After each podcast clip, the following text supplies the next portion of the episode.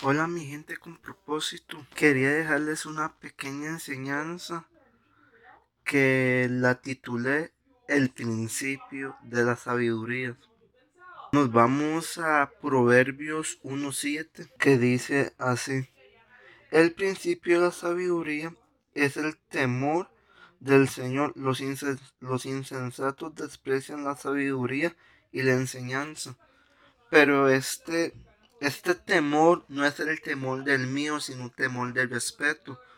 Porque yo digo, quiero hacerme más sabio, más inteligente. Voy a ser obediente a la voz de Cristo, a la voz de Dios. Para que las cosas me salgan excelentes.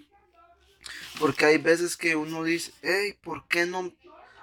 ¿Por qué no me salen las cosas como yo quiero que me salgan? Y hay veces es porque no estamos siendo obedientes a lo que Dios quiere que hagamos.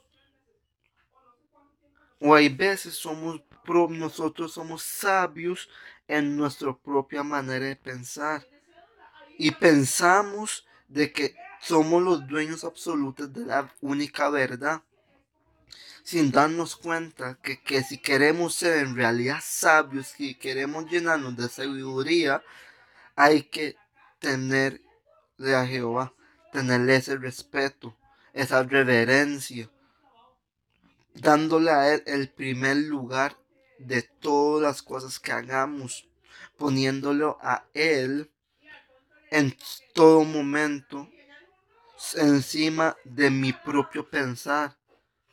Porque si yo, si yo me considero sabio en mi propio intelecto, ¿y qué pasa si yo estoy equivocado? Mas Dios nunca se equivoca. Mas Dios nunca se va a equivocar.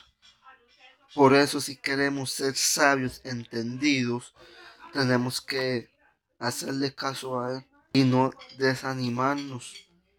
Porque si hay veces las cosas es dura, la situación es difícil, pero me voy a las escrituras, a la palabra de Dios tengo mi refugio, tengo mi paz, tengo mi, tengo mi mundo de tranquilidad.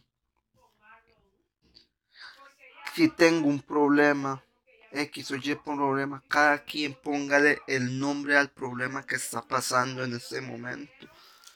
En nuestro propio intelecto, en nuestra propia humanidad, no vamos a lograr salir adelante porque no estamos teniendo la sabiduría eterna que es de Dios, la sabiduría que sí importa, la inteligencia de Dios, porque wow, ponemos todo en las manos de Él, todos nuestros problemas y consultamos, le hablamos a Él, vamos a ser inteligentes, vamos a ser sabios y las cosas nos van a salir de una manera excelente. Tal vez nosotros decimos, ¿será que Dios existe? Pero Él sí existe porque podemos irnos a la Biblia y vemos todas las cosas que han pasado y las cosas que van a acontecer.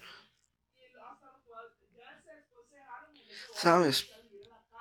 Nunca es tarde, nunca es tarde para cambiar nuestro destino. Nunca es tarde de aprender algo nuevo, de hacer algo nuevo. ¿Por qué? Porque sabes que no sé qué situación estás en ese momento, pero sí sé una cosa. Si tal vez no te gusta lo que estás viviendo hoy en día, el ahora, lo que estás viviendo en tu presente, intente algo diferente, prueba algo nuevo. Les animo. ¿Por qué? Porque sabemos que Dios está en nuestra parte.